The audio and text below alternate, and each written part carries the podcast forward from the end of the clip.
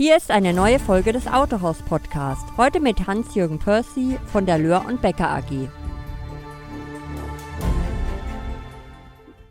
Ja, meine sehr verehrten Damen und Herren, herzlich willkommen. Ich freue mich, dass ich zu einem weiteren Autohaus Podcast begrüßen darf. Und diesmal habe ich als Gast eingeladen Hans-Jürgen Percy. Er ist Vorstandsvorsitzender der Löhr und Becker AG in Koblenz. Herzlich willkommen, Herr Percy. Ja, hallo und grüß Gott. Vielen Dank für die Einladung. Äh, Herr Percy, wie ist die Löhr-Gruppe ins neue Jahr gestartet? Konnten Sie den Lockdown etwas parieren? Naja, gut, traditionell sind die Monate Januar und Februar ja nicht unbedingt die besten im Automobilgewerbe. Unser Großkundengeschäft äh, war hingegen überraschend erfreulich. Das Einzelkundengeschäft je nach Marke teils deutlich weniger erfreulich. Die Gebrauchtwagenauftragseingänge sind derzeit ungefähr auf dem 80%-Niveau. Im Aftersales spüren wir schon sehr stark die Homeoffice-induzierte Zurückhaltung und verzeichnen äh, neben weniger Verschleißreparaturen auch deutlich weniger äh, Karosserie- und Lackschäden. Äh, insgesamt wirken da eine ganze Reihe von Effekten und äh, Reaktionsketten zusammen, sicherlich auch psychologische. Das heißt, wie lauten dann Ihre Erwartungen für 2021 mit diesem, sagen wir mal, doch holprigen Start? Von der Grundhaltung her wollen wir mehr grundsätzlich optimistisch bleiben. Die Rechnung wird ja stets am Jahresende gemacht. Aber klar ist schon, wir haben im Rahmen unserer Unternehmensplanung mehrere Szenarien durchdekliniert und führen das Rollieren fort. Ist Ihrer Meinung nach ein Ergebnis wie im vergangenen Jahr noch möglich? Naja, vor allem die, die vergangenen zwei oder die vergangenen zehn Wochen aufzuholen, ist theoretisch möglich. Das Vorjahresjahr, äh, Vorjahresniveau zu erreichen, wird jetzt in unserem Falle sportlich, weil es war recht gut. Wir arbeiten aber jeden Tag daran und hoffen angesichts der Daten und Aussagen zum Beispiel des Instituts für Konsumforschung und Markenforschung das Beste rauszuholen. Wenn man nach diesen Marktdaten geht, sollen sich ja circa 100 Milliarden Euro an gestauter Kaufkraft im Frühjahr entladen und da müssten wir Automobilleute ja auch ein Stück des Kuchens abbekommen, wenn alles gut läuft.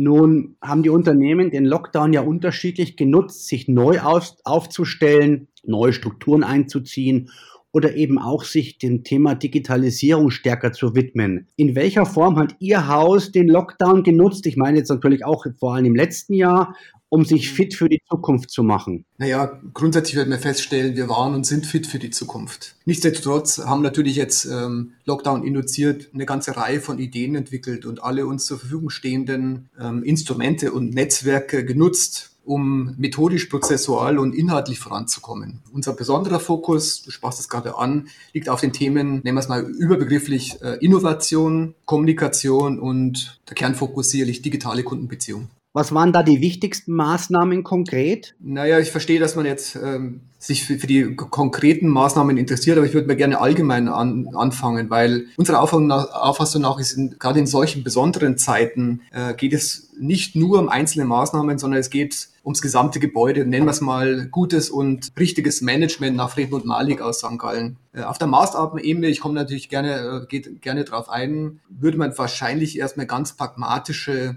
handwerkliche Notwendigkeiten benennen gutes Finanzmanagement, kühnes Bestandsmanagement. Lockdown heißt ja im Prinzip immer Cost. Dementsprechend liegt der Fokus auf wirksamem Kostenmanagement. Dazu gehört sicherlich dann auch Kurzarbeit, ein Instrument, das wir in unseren Unternehmen auch eingesetzt haben. Aber sie empfehlen sich noch weitere Maßnahmen oder strategische Aspekte. Nennen wir ein paar Stichworte, zum Beispiel Thema Vertrauenskultur, Chancen und Potenziale sehen und nutzen, Sicherheit geben. Das waren doch am Anfang des ersten Lockdowns Kriterien, die sehr stark in den Mittelpunkt kamen. Wir haben gespürt, dass äh, unsere Häuser, die sehr selbstbewusst geführt werden von unseren Geschäftsführerinnen und Geschäftsführern, doch Orientierung suchten, Führung, Klarheit, Vorgabe, Schnelligkeit, Entscheidungsfähigkeit, das waren alles so Kriterien, Flexibilität vielleicht äh, und an der Stelle, auch wenn man so sehr betroffen ist von, von Lockdown und den Konsequenzen daraus, äh, trotzdem nicht zu, zu übersehen, dass es auch eine wichtige Dimension gibt, nämlich enge Kunden- und Mitarbeiterbindung. All diese Kriterien waren auf einen Schlag, das war wie so ein riesiges Anforderungsprofil und wir scheinen aber auch eine klare turnusmäßige Kommunikation nach innen und außen sehr wichtig zu sein und die Vorbildfunktion der Führungskräfte, die ist ganz essentiell, wenn man so will, Leadership halt. Das war alles in einer Sekunde wurde es von einem abgefordert. Wir haben es gelöst, ich habe es ja schon mal erzählt, indem wir eine ganze Reihe von sogenannten Corona-Briefen etabliert haben. Inzwischen schreibe ich jetzt an circa 40. Damit haben wir ähm, zeitunabhängig den Leuten Handwerkszeug äh, an die Hand gegeben, dass sie unternehmensintern nutzen konnten. Da waren viele Fakten drin. Natürlich bin Freude mit einer Professorin äh, aus dem Robert Bosch Krankenhaus in einem ganz frühen Stadium hat die mir eine Einschätzung gegeben was ist die Dimension von Corona insgesamt, um für mich jetzt als Unternehmensleiter äh, auch eine Einschätzung geben zu können. Am Anfang waren wir alle irgendwie unsicher. Und dann haben wir auch sehr schnell in Unternehmen reagiert, äh, haben es kommuniziert, haben natürlich die ersten Vorkehrungen getroffen und so weiter, wurden prompt am zweiten Tag des Lockdowns auch sofort vom Gewerbeaufsichtsamt und von der Polizei überprüft, ob die Umsetzung denn auch adäquat wäre. Und wenn du schon mal so einer Verordnung gelesen hast, die 16., die uns gerade vorliegt in Rheinland-Pfalz, ist 35 äh, Seiten stark, Verordnung, ne, also Verwaltungsdeutsch. Da braucht es erst eine gewisse Routine und eine gewisse Souveränität damit umzugehen, weil das gibt ja natürlich unheimliche Deutungsbreite und wir mussten es auslegen und für uns interpretieren und unseren Leuten sagen, so wird's gemacht. Und insofern waren im frühen hm, Stadium des Lockdowns andere Dinge gefordert als im Verlauf. Im Verlauf haben wir dann natürlich über strategische Instrumente gesprochen, äh, über To-Dos und Not-To-Dos im, im, Rahmen, auch im Kontext Kurzarbeit. Wie berechne ich die, die, die, Durchschnittsvergütung in der Kurzarbeit für einen Verkäufer? Das war ja alles Neuland, das wir da betreten haben. Insofern siehst du, waren es natürlich eine ganze Summe von verschiedenen Maßnahmen. Und man könnte jetzt sagen, ja, die strategische Dimension, die später immer wichtiger wär, war und zunächst mal die ganz praktische Maßnahmenebene, die, wie gesagt, mit Schnelligkeit, Entscheidungsfähigkeit und so weiter im Allgemeinen wahrscheinlich am besten beschrieben ist. Darunter sammeln sich natürlich viele Einzelmaßnahmen. Vielleicht kommen wir später noch mehr darauf zu sprechen. Aber das wäre wahrscheinlich zu kleinkariert, wenn man jetzt über die einzelnen äh, Maßnahmen im Autohaus sprechen würde. Aber zweifellos ging es zunächst mal auch um die interne Kommunikation, damit man den Leuten eben auch Sicherheit, Halt gibt und eben auch Vorgaben macht, wie sie sich verhalten müssen. Ich denke, dass das eine ganz primäre Entscheidung war bei uns, wahrscheinlich wie bei jedem anderen auch, zunächst mal die Belegschaft einzufangen. Du weißt ja, du weißt, wo ich sitze, in der, in der Nürnberger Aktiengesellschaft, das ist ein Verwaltungsgebäude. Da sitzen verschiedene strategische Abteilungen, unter anderem auch die Buchhaltung. Und ich habe da schon gespürt, dass es eine große Irritation gab. Also eine große Unsicherheit. Mensch, kann ich im Büro mit meiner Kollegin weiterhin sitzen? Und wie ist das denn? Und wie kann man das organisieren? Da waren wir sehr stark gefordert. Und dementsprechend mussten wir uns tatsächlich erstmal mit eigenen Belangen beschäftigen. Man würde ja gerne zunächst mal sich auf der Ebene der Kunden bewegen, aber das war jetzt ganz primär, den Kunden, äh, den Kunden dann über den Mitarbeiter, der gut gebrieft war, Sicherheit zu geben. Weil du weißt, wir mussten ja relativ schnell dann auch die Betriebe schließen und ähm, wir hatten natürlich noch einige Aufträge auf dem Tisch liegen und so weiter, wollten die zu Ende bringen. Und es war uns ja dann sozusagen verwehrt, die Kunden zu treffen. Und es, es gab da verschiedene einzelne Episoden, äh, dass wir bei der Überprüfung, dass da auch überprüft wurde, ob vielleicht ein Verkäufer ans Fenster geht und dann äh, das Fenster aufmacht und dann aus dem Fenster spricht, um das eine oder andere noch zu klären. Äh, haben wir alles nicht gemacht haben da auch keine negativen Erfahrungen gemacht, haben auch keine Strafen bekommen und so weiter. Aber es war eine gewisse Verlockung, weil wir ganz am Anfang dachten, jetzt müssen wir schauen, dass alle den Kopf klar haben, damit wir unser Geschäft weitermachen können. Dass es sich dann so entwickelt, wie wir es erlebt haben und so facettenreich und so rauf und runter geht, wie es dann tatsächlich auch geschehen ist, war ja nicht absehbar zu dem Zeitpunkt. Nun, das Interview führen wir ja gerade äh, in eurem, sage ich mal, funktional, aber dennoch schönen, aber funktionalen äh, Verwaltungsgebäude, das die mhm. Lörgruppe vor zwei Jahren eröffnet hat.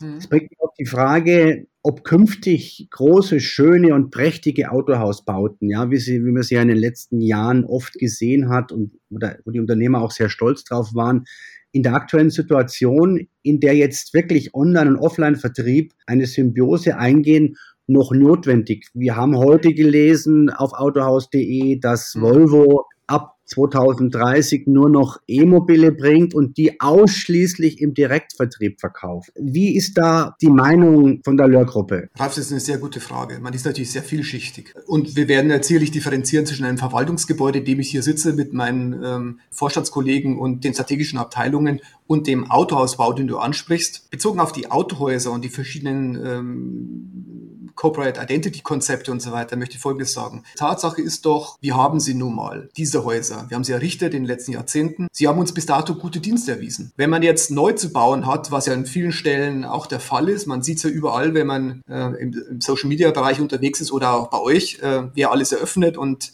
welche Marken da ganz besonders ehrgeizig im Moment nach vorne stürmen, wird man wahrscheinlich versuchen, organisatorisches besser zu lösen oder anders zu lösen, um, was immer wichtig ist, relevante Synergien in Mehrmarken- und Gruppenkonstellationen zu heben. Äh, immer vorausgesetzt, dass die Marken das mitgehen. Es gibt ja, sagen wir, da, es gibt eine GVO und es gibt so verschiedene Rahmenbedingungen, mit denen wir leben. Und wenn man jetzt versuchen möchte, das eine oder andere besser oder anders zu machen, dann muss man das natürlich jetzt sehr genau mit den Marken abstimmen. Du weißt, wir haben eine Automeile beispielsweise in Mainz, da haben wir das getan, haben auch die Ordnung der Häuser ähm, äh, mit den Marken abgestimmt und diskutiert. Die sind jetzt in dem Fall ja alle exklusiv. Heute gibt es auch andere Varianten von äh, großen Gruppen, die äh, neue Konstellationen wieder mit großen Werkstätten machen, die zwar unterschiedliche Direktannahmen haben, aber am Ende hinten im Back Backoffice alles wieder zusammenfließt, wie im Sinne einer großen Factory. Das empfiehlt sich natürlich, wenn man das heute nochmal neu zu entscheiden hat an einem Standort und sich neu aufstellt, zu versuchen, möglichst viele Synergien zu schöpfen. Fakt ist, und das fand ich sehr interessant, bei dem Dialog mit den großen deutschen Gruppen, entweder im Technoaufsichtsrat oder in der MMI 1, hat sich doch jetzt herausgestellt, dass das Kriterium, man das ist natürlich jetzt, jetzt verrate ich Ihnen wirklich ein ganz intimes Geheimnis, dass sich in den letzten Monaten des Lockdowns, wo jeder extrem auf Digitalisierung gesetzt hat und äh, digitale Kundenbeziehungen, dass eines der Kernkriterien immer noch die Probefahrt ist. Insofern brauchen wir also die Autohausfunktion, jetzt braucht natürlich nicht ein prächtiges Autohaus, um eine Probefahrt zu machen, aber dieser Rahmen wird für die Kunden schon noch sehr geschätzt. Das verändert sich sicherlich alles. Aber in der Retrospektive sind wir mit dem, was wir haben, gut gefahren. Wie man das jetzt äh, neu aufbaut, das ist ja die Aufgabenstellung, die bei jedem jetzt auf dem Tisch liegt. Wie verbindest du äh, stationär und äh, digital? Na? Wie verheiratet, äh, verheiratest du diese beiden Aspekte? Und da gibt es jetzt verschiedene Fallbeispiele, die sich anschauen kann. Aber selbst die ganz Großen tun da eine Menge, sind aber noch nicht mit der Ausschöpfung des rein digitalen Kanals zufrieden. Du weißt selbst, dass äh, im Lockdown, gerade im ersten Lockdown, die ganzen Portale, ich nenne es mal Leasing-Portale zum Beispiel, ja auch sehr weit runtergefallen sind. Also das heißt, wenn wir in einer, in einer fundamentalen Krise sind, dann funktioniert auch Digitales nicht, weil die Leute andere Sorgen haben. Und dann hängt das nicht vom Autohaus ab oder von einem, von einem super äh, funktionalen digitalen äh, Kanal, der mich durchführt. Wenn ich aber kein primäres Interesse habe an einer Investition, dann hilft das ja alles nichts. Die Lörr-Gruppe hat ja jetzt inzwischen vier Porsche-Zentren. Wie hoch ist der Investitionsbedarf in den kommenden zwei Jahren, die neue CI umzusetzen? Äh, in der Größenordnung, Ralf, komme ich äh, ja relativ mit einer Hand zurecht, das nachzuzählen. Stand heute haben wir drei Porsche-Zentren. Aber wir arbeiten seit Oktober 2020 daran, uns einem vierten zu beteiligen. Und äh, das besprechen wir derzeit, das ist aber noch nicht spruchreif. Fakt ist, bei unseren heutigen drei äh, Porsche-Zentren, da wird die neue Porsche sogenannte Destination CI jetzt gerade weltweit umgesetzt. Äh, wir haben von Porsche eine Einladung gehabt in Amerika und haben in Palm Springs diese neue Destination CI angeguckt und man kann sie inzwischen ja auch in Dortmund besichtigen. Dieses Destination CI wird ähm, auch in Deutschland umgesetzt und der Investitionsbedarf in unseren drei Häusern an den jeweiligen Standorten in Trier, in, in Mainz und in Koblenz stellt sich je nach spezifischer Ausgangssituation unterschiedlich dar. Uns geht es aber im Umgang mit dieser neuen CI-Auflage nicht nur um die Außendarstellung, sondern in dem Zuge werden wir sinnvolle Optimierungen und Erweiterungsinvestitionen mit Ertragspotenzial erschließen. Heißt in Mainz konkret, wir werden äh, dort die Werkstatt erweitern und zwar signifikant. Das hat jetzt nicht primär was mit dem CI-Thema zu tun, sondern da merkt man natürlich von Zeit zu Zeit muss man Anpassungen machen und in dem Zuge werden wir das jetzt umsetzen. Ist es notwendig, dass manche Hersteller oft noch während der Abschreibungsfrist ein völlig, eine völlig neue Gestaltung der Betriebe erwartet? Gute Frage, ähm, aber diese Frage beantworten äh, aus meiner Sicht die Hersteller und letztendlich die Kunden für uns. Ne? Man, man darf von einer, wenn man mal von Premium-Marken spricht, natürlich auch von einem gewissen äh, Ambiente ausgehen und äh, die Kunden sind natürlich dann an einen gewissen Standard äh, gewöhnt. Wir haben sie auch verwöhnt an, an, an der Stelle sind damit auch gut gefahren. Wir haben in der Lehrgruppe stets großen Wert auf attraktive Immobilien und erstklassige Prozess- und äh, Umsetzungsqualität gelegt ich muss nochmal wiederholen, wir sind damit gut gefahren. Ich könnte das jetzt nicht kritisieren. Jedes Mal, wenn wir ein Audi-Zentrum eröffnet haben und haben davor uns äh, die Köpfe zerbrochen, äh, mit Excel-Tabellen kann das alles funktionieren und so weiter. Wir sind durchgängig, das kann ich in jedem Fall sagen, positiv überrascht worden. Heute ist ja eher so, dass wir überall jetzt äh, über Parkplatzkapazität und Mangel an der Stelle klagen. Und so viel ist verständlich, dass die Hersteller jetzt versuchen, äh, Ausweitungen durchzusetzen, weil es ein Bedürfnis ist. Und in, dementsprechend spielen natürlich jetzt heute auch bei mancher Marke Parkplätze, die Zahl der Parkplätze auch eine große Rolle, die uns natürlich jetzt in den speziellen Lagen natürlich vor Herausforderungen stellt. Aber klar, wenn man sich gar nicht mehr zu helfen weiß, dann muss man halt ein Autohaus, hinter das Autohaus entsprechendes Park Parkhaus bauen und das zwei oder mit, mit drei Stockwerken dann lösen, was man jetzt auf einem normalen Parkplatz nicht mehr geregelt bekommt. Da gibt es ja Lösungsansätze. Ein weiteres Thema ist die E-Mobilität. Die Bedeutung hat dieses Thema inzwischen äh, bei der Lehrgruppe erreicht? Naja gut, wir bei uns allen ähm, ist das jetzt äh, ist tatsächlich eine relevante Dimension. Ich habe mir mal bei allen Marken mal angeschaut, äh, jetzt ganz äh, in den ersten sieben, acht Kalenderwochen, wie ist das gelaufen. Ich habe natürlich die Statistik auch im letzten Jahr schon geführt. Logisch, wenn man sich wöchentlich die Auftragseingänge, den Pulsschlag sozusagen eines Unternehmens anschaut, dann äh, ist es natürlich spannend zu sehen, wer da wie performt, immer auf der Basis des jeweiligen Portfolios. Ich möchte mal so anfangen. Ähm, Elektromobilität ist inzwischen eine wichtige und vorzeigbare Größe in unserem, in unserem spezifischen Pkw-Markenportfolio, sowohl im Volumen als auch im Premium-Bereich. Wenn ich jetzt mal so einfach in Summe, also kumulativ mir anschaue, der beste PHEV und BEV-Anteil einer unserer Marken liegt bei 25 Prozent. Und jetzt kann ich in die Marken einsteigen, kann mal schauen, ah, was ist das eigentlich für eine Marke? Was, wovon redest du? Ist es PHEV oder ist es BEV? Ja, das ist jetzt in dem Falle die 25 Prozent haben wir jetzt konkret bei Seat. Das sind aber 23 von den 25 PHEV und nur 2 Prozent BEV. Aufgrund des Portfolios, dass er dann im BEV-Bereich noch nicht so äh, weit ist und das wird ja jetzt kommen und so weiter. Schaue ich bei Volkswagen, ist es so, dass wir ein Batterie, also einen BEF-Anteil von 15 Prozent haben ähm, in der Lehrgruppe elektrisch und von drei Prozent PHEV in den ersten sieben Wochen.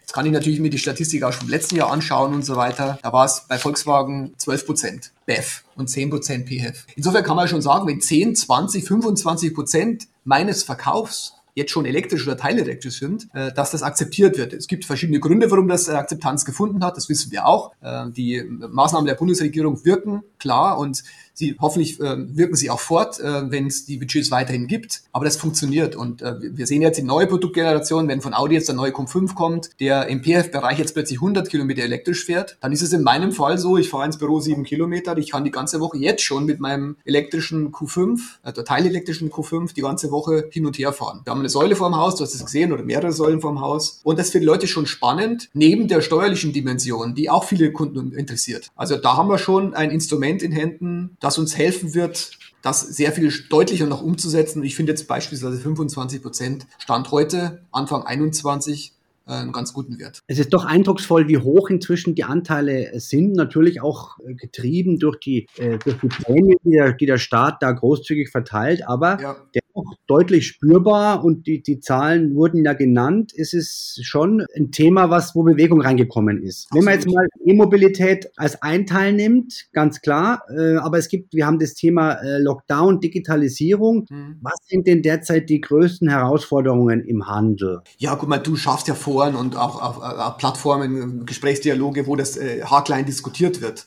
man, das ist natürlich wahnsinnig vielfältig. Ich möchte es mal mit einer Überschrift, die mich wirklich seit Jahren schon beschäftigt, beschreiben.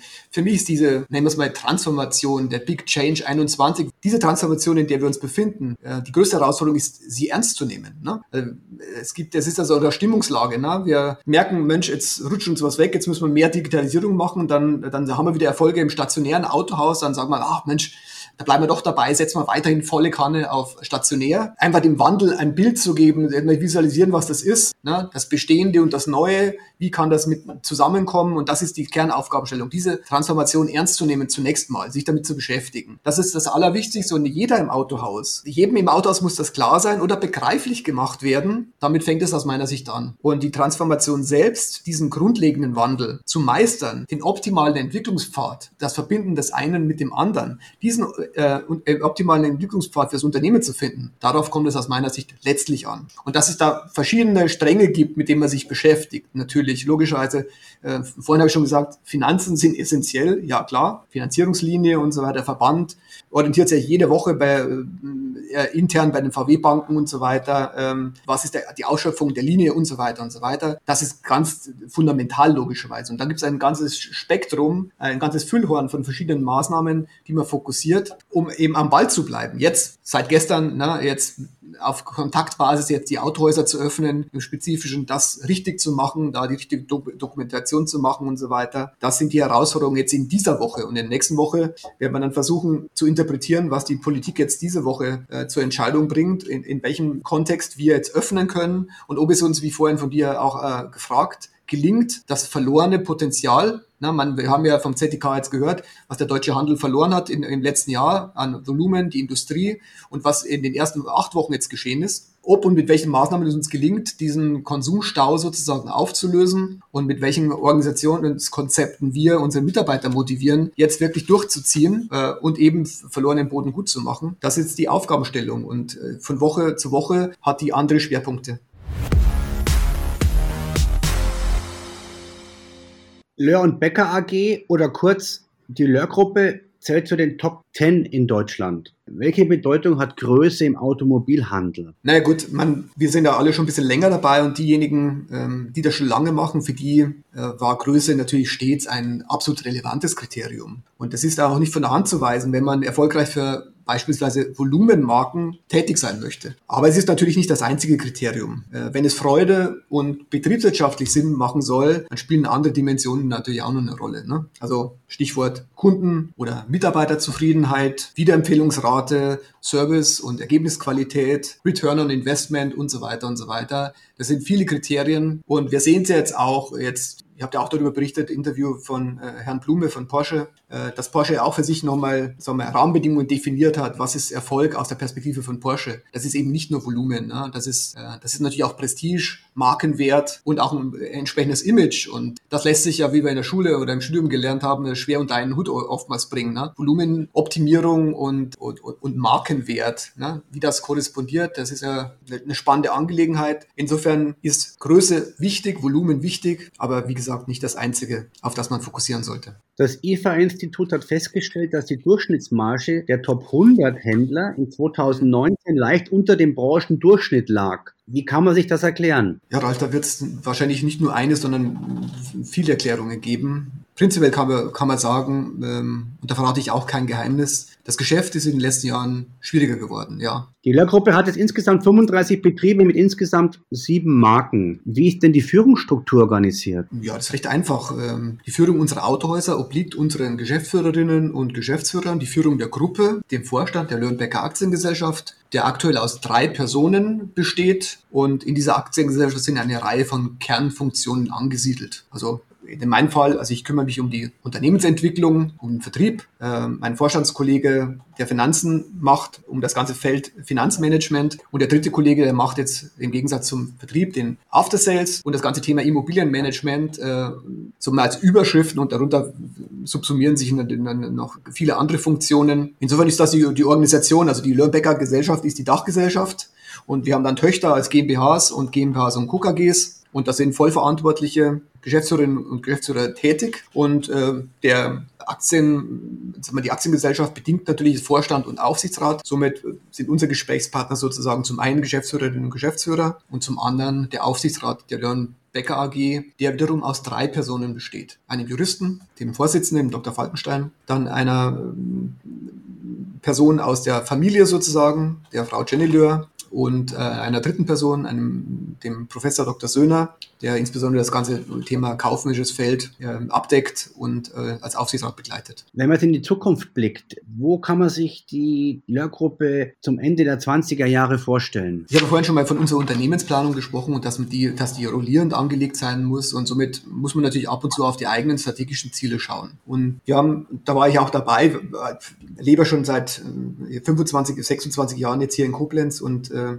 lebte auch phasenweise in, in Immobilien, die der Familie gehörten und äh, habe dann im Keller immer wieder Historisches gefunden und so weiter. Und irgendwann habe ich mal Bilder bekommen und alte Pokale und habe dann die, die, ganzen alten Sachen mal zusammengetragen. Die sind jetzt in der Holding auch zu besichtigen, wie ein kleines Museum aus dieser reichhaltigen, tollen Geschichte. Ich habe vorhin erwähnt, Motorsport in den 30er Jahren. Man hat Le Mans teilgenommen, auch mal gewonnen mit dem Adler-Rennwagen. Insofern hatten wir immer strategische Ziele. Ne? Die haben natürlich vor 100 Jahren anders ausgesehen als heute. Und in den letzten Jahren haben wir uns eigentlich an vier Blöcken orientiert. Also wenn ich mal die strategischen Ziele der Lörnbecker Aktiengesellschaft kurz nur mit Überschriften tituliere, dann war es immer schon auch mal grundsätzlich zu sagen, wir wollen nach vorne und äh, wir sind sind in letzten, haben uns in den letzten Jahren sehr stark entwickelt und jetzt geht es eigentlich darum, sagen wir, das, das Erreichte zu konsolidieren, ne? das überhaupt zu halten, nicht es wegrutschen zu lassen, sondern das mal festzuhalten. Also wir wollen der Platzhirsch in den vertretenen Märkten sein und bleiben. Wir wollen konzentrisch um unsere Standortschwerpunkte wachsen und wir wollen Risikodiversifikation, indem wir, wie, wie wir uns aufstellen. Ne? Deshalb haben wir mal gesagt, wir brauchen zwei Standbeine und haben uns ja auch mal mit einem anderen Konzern äh, auch befasst, nicht nur dem VW-Konzern, was inzwischen nicht mehr der Fall ist, sondern wir sind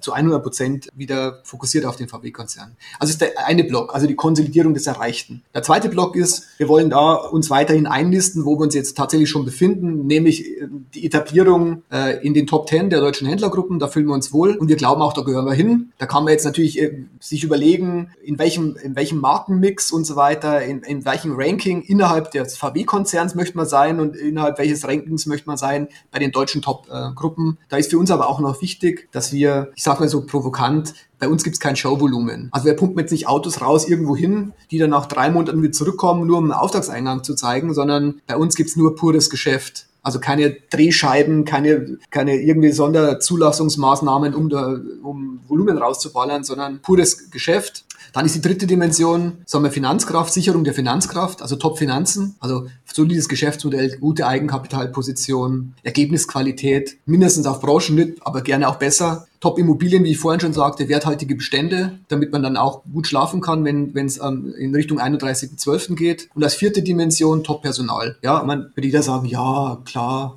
ja, so, so klar ist es gar nicht. So einfach ist es auch gar nicht. Na, weil du brauchst eine Vision, du brauchst eine Struktur und du brauchst im Unternehmen auch Kultur, dass gute Leute zu dir kommen und auch bleiben. Und deshalb muss man da was tun. Wird mehrfach schon darüber berichtet, dass wir mit Kienbaum und verschiedenen anderen Instituten, auch mit Malik, wir haben unser gesamtes Management bei Malik äh, begleiten lassen, ein ganzes Jahr lang, haben da eine ganze Menge gemacht also haben die Belegschaft qualifiziert, stehen, stehen auf dem Standpunkt, wir haben sehr fähiges Management, wir haben eine Top-Vernetzung, du weißt, in welchen Feldern wir da unterwegs sind und wir wollen professionell ähm, sein und Professionalität und Zufriedenheit auf allen Unternehmensebenen haben, was die Belegschaft angeht. Das meint Top-Personal, also den Erhalt der Zukunftsfähigkeit. Und die anderen strategischen Ziele haben auch immer, wie gesagt, Konsolidierung des Erreichten, Erhalt der Leistungsfähigkeit, Etablierung in den Top 10, Erhalt der Wettbewerbsfähigkeit, Top-Finanzen, Erhalt der Ertrags- und Investitionsfähigkeit und jetzt als vierte Dimension Top-Personal eben der Erhalt der Zukunftsfähigkeit.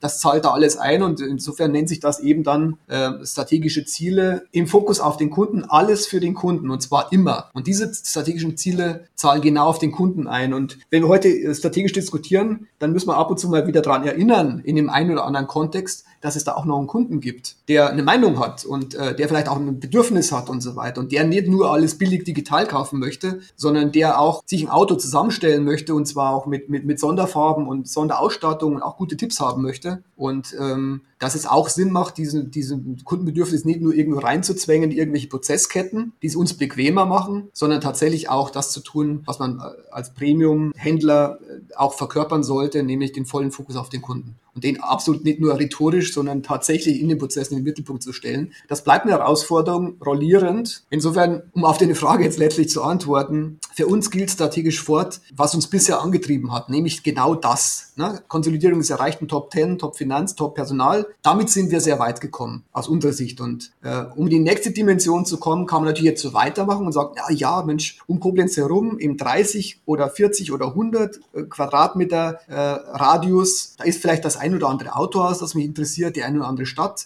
die ich mir da gut vorstellen kann im Portfolio. Oder man geht ganz neue Wege und sucht Brüder im Geiste, die vielleicht so groß sind wie wir und macht dann über Kreuzbeteiligungen und macht dann intelligente Dinge hoffentlich. Ähm, also was ich damit sagen will, ist, wir arbeiten intensiv an Innovationen und an innovativen Kooperationskonzepten und deren Umsetzung. Da wirst du in den nächsten Wochen auch was lesen, weil wir mit einer Kooperationsüberlegung sehr weit sind. Damit meine ich jetzt nicht die Porsche-Sache, die ich vorhin ansprach, sondern auf größere größerer Ebene ein Kooperationsformat mit einer strategischen Führung und einem funktionalen juristischen Rahmen, der alles berücksichtigt, was heutzutage natürlich unter kartellrechtlichen Dingen berücksichtigt werden muss. Ein Forum schafft, wo, wo Unternehmen unserer Größe oder noch größer sich überlegen, wo hört es für mich auf und was brauche ich, um den nächsten Schritt gehen zu können. Im Sinne einer Innovation. Ja, einer Brancheninnovation, da spreche ich jetzt Einzelthemen an natürlich, was brauchen wir jetzt, wenn wir viele Elektroauto verkaufen, dann brauchen wir vielleicht auch irgendwas, um äh, also einen entsprechenden Rahmen, um speziell Elektroautos gut wieder in den Markt zu bekommen. Die Hersteller tun ja der sehr, der sehr viel, gerade im VW-Konzern. Stichwort Restwertmodell. Wie sorgen wir für Werthaltigkeit eines gebrauchten Elektroautos, für die Wiedervermarktbarkeit dieses Autos,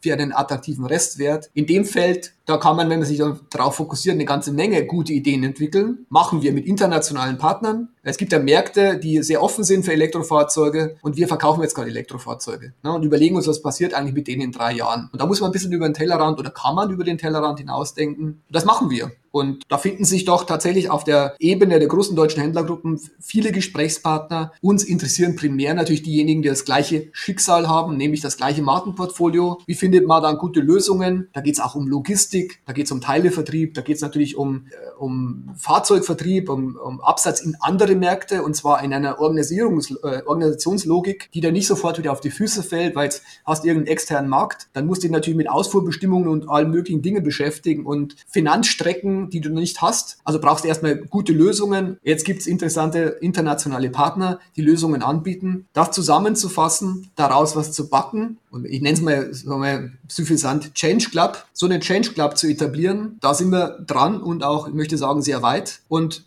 einige Player kennst du sehr gut und ich freue mich drauf, wenn wir das Ganze sagen wir, in Sack und Tüten haben, es mit dir zu besprechen und es vielleicht mal konkreter aufzulösen, was das ist ne, und was da passiert. Und bis dahin nehmen wir es einfach mal die Idee einer gemeinsamen Innovationsgesellschaft, um für diejenigen Lösungen zu schaffen, die an ihre persönlichen Grenzen stoßen, regional oder wie auch immer, und mit Partnerschaften, mit Leuten, die man schon lange kennt. Übrigens, das sind jetzt keine zu, wild zusammengewürfelten Haufen, sondern das sind jetzt Partnerschaften, die über Jahrzehnte schon existieren. MEB 1 besteht ja, wenn ich das so sagen darf, seit 1986 und da haben sich Beziehungen entwickelt, die belastbar sind. Das merken wir jetzt. Da ist sehr viel Vertrauen da und da ist natürlich auch sehr großes Interesse da, so mal Wege zu gehen, die uns zukunftsfähig machen oder zumindest mal darüber zu diskutieren, welche Ansatzpunkte die wichtigen wären. Das tun wir und das macht uns auch Freude.